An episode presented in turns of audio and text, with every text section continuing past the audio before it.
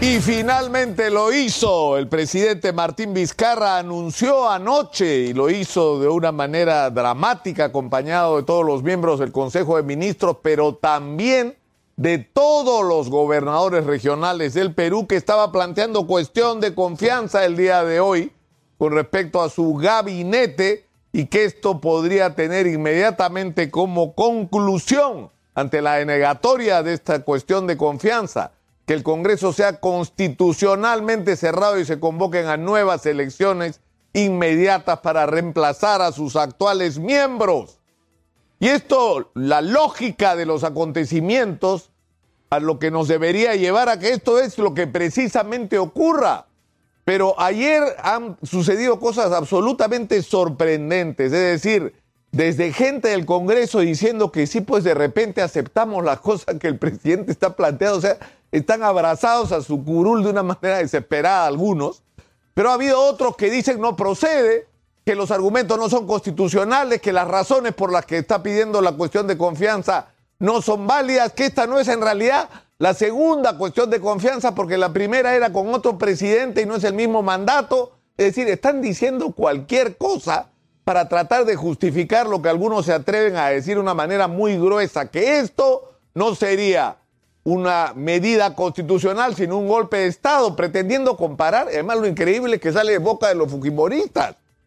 O sea, los fujimoristas hablando de golpe de Estado, cuando en el Perú, el 5 de abril, el señor Alberto Fujimori pudo recurrir a mecanismos constitucionales para disolver la Cámara de Diputados y hacer elecciones adelantadas planteando una cuestión de confianza y no lo hizo. Decidió cerrar el Congreso, cerrar el Poder Judicial. Eso es un golpe de Estado.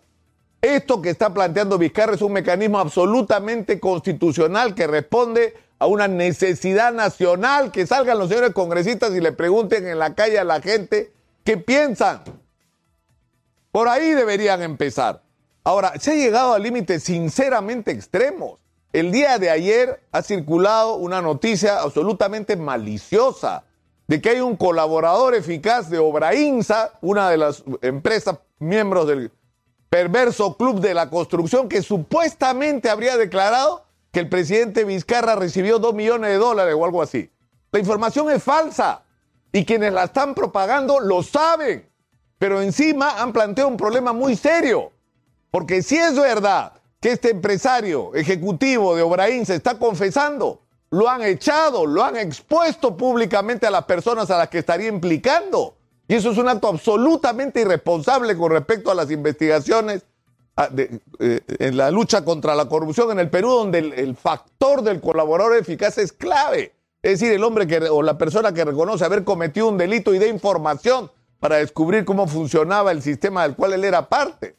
Pero seamos claros, acá no estamos frente al 5 de abril. Martín Vizcarra no es Alberto Fujimori. Esto no es un golpe de Estado. Esto es un mecanismo constitucional absolutamente legítimo que corresponde, por un lado, a lo que el Congreso se merece por su comportamiento durante estos años, sino que además corresponde a lo que el país entero está reclamando. Si ocurre lo que va a ocurrir inevitablemente, porque no creo que puedan hacer algo para evitarlo, lo que va a hacer la gente es salir a celebrar y lo que debería preocuparnos a nosotros es de aquí para adelante cómo vamos a hacer para no cometer el mismo error, para que el nuevo Congreso que elijamos sea mejor del que, el que tenemos, aunque ayer alguien me decía, cualquier cosa que se elija será mejor que lo que tenemos. ¿O no?